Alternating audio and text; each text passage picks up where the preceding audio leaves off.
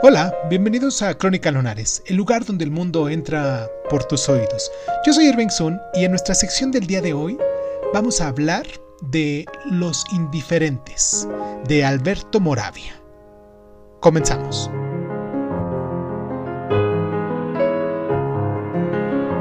A ella le pareció también, con su gusto fatalista por las simetrías morales, que esa aventura casi familiar era el único epílogo que merecía su vida.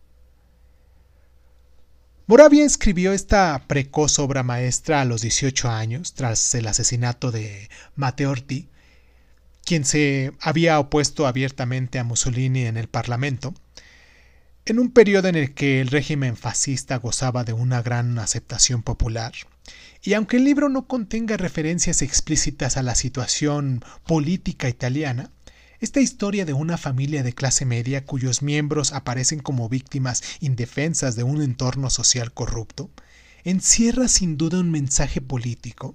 El tema central de esta novela pone de relieve la incapacidad y la falta de preparación de los personajes para enfrentarse con la realidad, marcados como están por una debilidad innata e imborrable.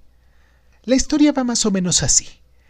María Grazia, su hijo Michelle y su hija Carla padecen de una serie de crisis económicas, pero mantienen las apariencias y llevan una ostentosa vida burguesa. Lenta pero inexorablemente se van deslizando hacia un triste final. Michelle, el personaje central, parece no percatarse de los dramas que le rodean y mira con cierta indiferencia una realidad que se desintegra ante sus propios ojos, ¿no? Es totalmente incapaz de actuar según las reglas de su clase social o de reunir la energía moral necesaria para reaccionar y rebelarse contra ellas. Intenta acabar con Leo, un odioso amante de su madre y luego de su hermana, pero grotescamente su pistola está descargada.